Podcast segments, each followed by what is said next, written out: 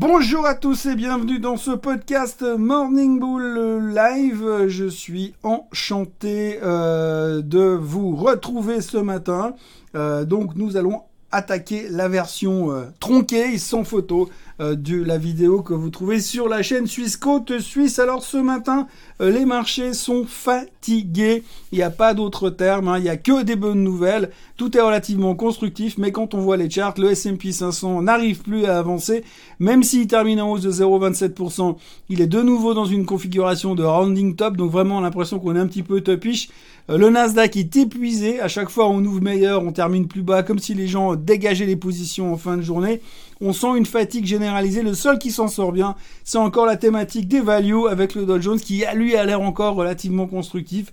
On a quand même l'impression que les gens, ils vont quand même conserver des boîtes qui payent du dividende et qui sont des value stocks euh, pour ne pas non plus quitter complètement le marché. Mais on sent une certaine fatigue. Les nouvelles sont bonnes, les nouvelles économiques sont bonnes, les nouvelles microéconomiques sont bonnes, mais malgré ça, on n'a plus de carburant dans le réservoir et tant qu'on trouve pas une station-service pour faire le plein, ça va être compliqué. La motivation est proche de zéro.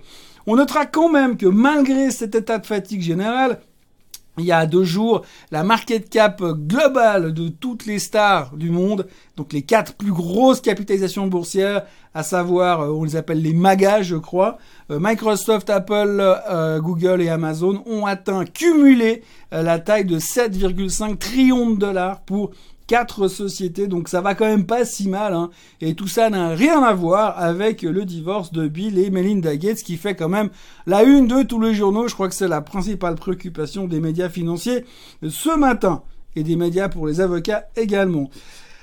Alors autrement, ce qu'on notera aussi, donc c'était cette grande faiblesse. Hier, l'Europe était un petit peu mieux disposée, mais aux États-Unis, on voyait quand même que la techno était assez mal barrée, et puis on avait vraiment cette faiblesse sur le Nasdaq, mais pas que, parce que souvenez-vous, je vous parlais hier du SOX qui était en danger. Le SOX a cassé cette moyenne mobile des 50 jours. C'est pas beau, c'est pas beau et c'est pas bon. Euh, il pourrait continuer à baisser encore, et rappelez-vous quand même que c'est un leading indicator, donc il n'y a rien de bon à observer ce genre de choses en ce moment.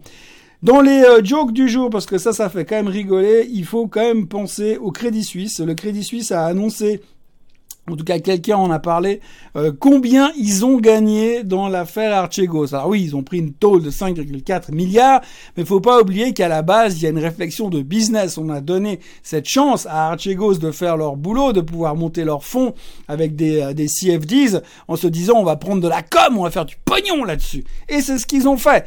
Donc sachez que pour la perte de 5,4 milliards qu'ils ont euh, comptabilisé, ils ont quand même pris entre 2020 et 2021 17,5 millions de dollars de commission.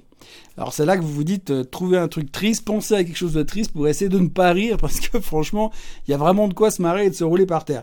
Donc euh, il faut quand même juste savoir pour le petit calcul, hein, il suffit de 300 ans de résultats comme ça pour pouvoir compenser la perte qu'ils ont faite. Donc ça va, il y a de l'espoir au niveau du Crédit Suisse. Donc, euh, l'idée du jour maintenant, eh bien, par rapport à tout ce que je vous dis et cet état de fatigue généralisée, eh bien, il y a deux solutions. La première, c'est de prendre des vitamines pour retrouver de l'énergie. Et la deuxième, c'est d'essayer de shorter le Nasdaq à la baisse. Alors, c'est un truc que j'aime pas faire. Mais quand je vois cette euh, incapacité momentanée à aller plus haut, ce, ce fait qu'on a que des bonnes nouvelles et malgré ça, on n'arrive pas à monter, je me dis qu'un marché qui veut pas monter à la fin, il finit quand même par baisser. Donc, euh, je me dis qu'on pourrait essayer de s'exposer à la baisse. Trading sur le Nasdaq. Donc, trois solutions aujourd'hui. Alors, évidemment, vous pouvez taper dans les futurs, les puts, etc., les mini futurs short. Mais vous avez aussi le SQQQ. Euh, qui est le 3 fois short Nasdaq, c'est-à-dire que attention, euh, quand ça baisse, si Nasdaq perd 10%, vous gagnez 30%.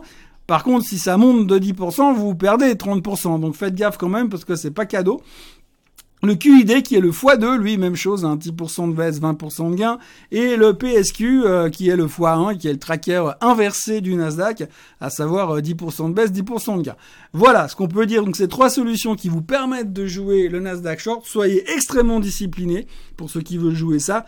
Moi, je suis pas très à l'aise avec les shorts, mais globalement, j'aimerais bien jouer ce petit mouvement en direction des 13 000 euh, sur le support du Nasdaq. Déjà voir s'il va tenir ce support-là.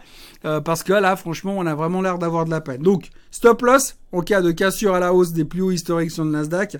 Et puis surtout, c'est pas un investissement, c'est une, position trading. C'est-à-dire que soit ça marche dans les, dans les quelques jours qui viennent et vous prenez vos profits, sur la position, euh, soit ça ne marche pas et vous devez sortir. Vous devez pas vous dire je vais garder cet ETF en position parce que ça me fera un hedge ou une, protection pour l'avenir. Parce que ce genre de truc entre les frais, les management fees et les, les rebalancing qu'ils font régulièrement, vous allez être déçu au niveau de la performance, performance brute au fur et à mesure des mois. Donc euh, c'est vraiment un instrument de trading, mais je pense néanmoins que ces prochains jours, ça pourrait être quelque chose d'assez marrant à jouer euh, sur le Nasdaq.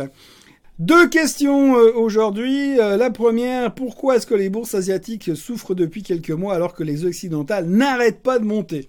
Eh bien, l'asiatique, les bourses asiatiques en Chine, ils ont quand même pas mal de problèmes euh, suite à la post-pandémie où finalement les, les performances des marchés, des, de l'économie est relativement bonne, mais les tensions économiques avec le reste du monde ne sont pas forcément évidentes. Euh, Biden euh, est resté quand même un tout petit peu dans la lignée de Trump euh, et on sent vraiment que ça marche plus aussi bien qu'avant. Et puis surtout, enfin moi à mon avis c'est plutôt mon analyse perso là-dessus, j'ai l'impression que eh bien malgré une croissance de 18,3% au premier trimestre, euh, la Chine est en train de revenir dans son euh, monde communiste qu'elle avait essayé de quitter il y a quelques années. Donc ils sont devenus un des empires capitalistes ces derniers temps. Tout le monde s'est chauffé là-dessus. On se dit, ouais, c'est génial, ça fait un gros potentiel.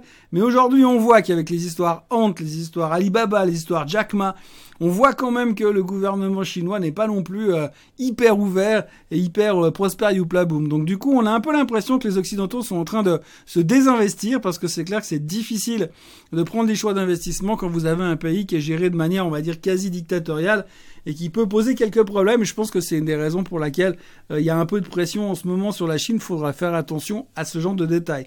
L'autre marché asiatique, c'est le Japon.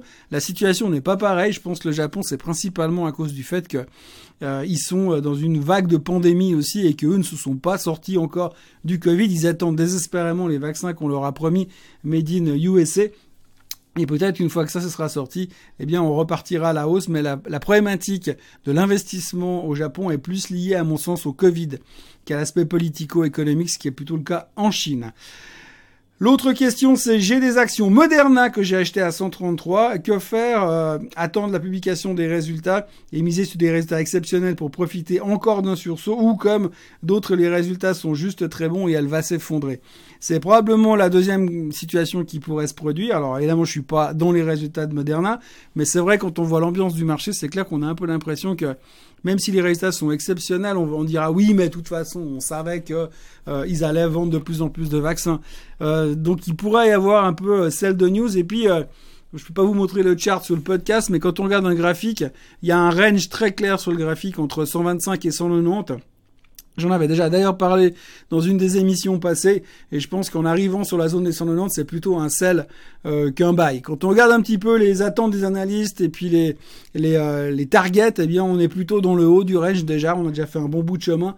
Euh, donc je pense que quand on gagne 60 dollars sur une action comme ça quasiment, je pense qu'à un moment donné, il faut aussi prendre les profits. Alors peut-être réduire la position et puis garder le reste pour jouer les résultats, ça me pourrait pas complètement stupide, sachant que ce genre de question est toujours un peu une question piège parce que si je vous dis vendez tout et puis que j'ai tort, vous allez me haïr et dans l'autre sens aussi, donc de toute façon vous allez me haïr à la fin.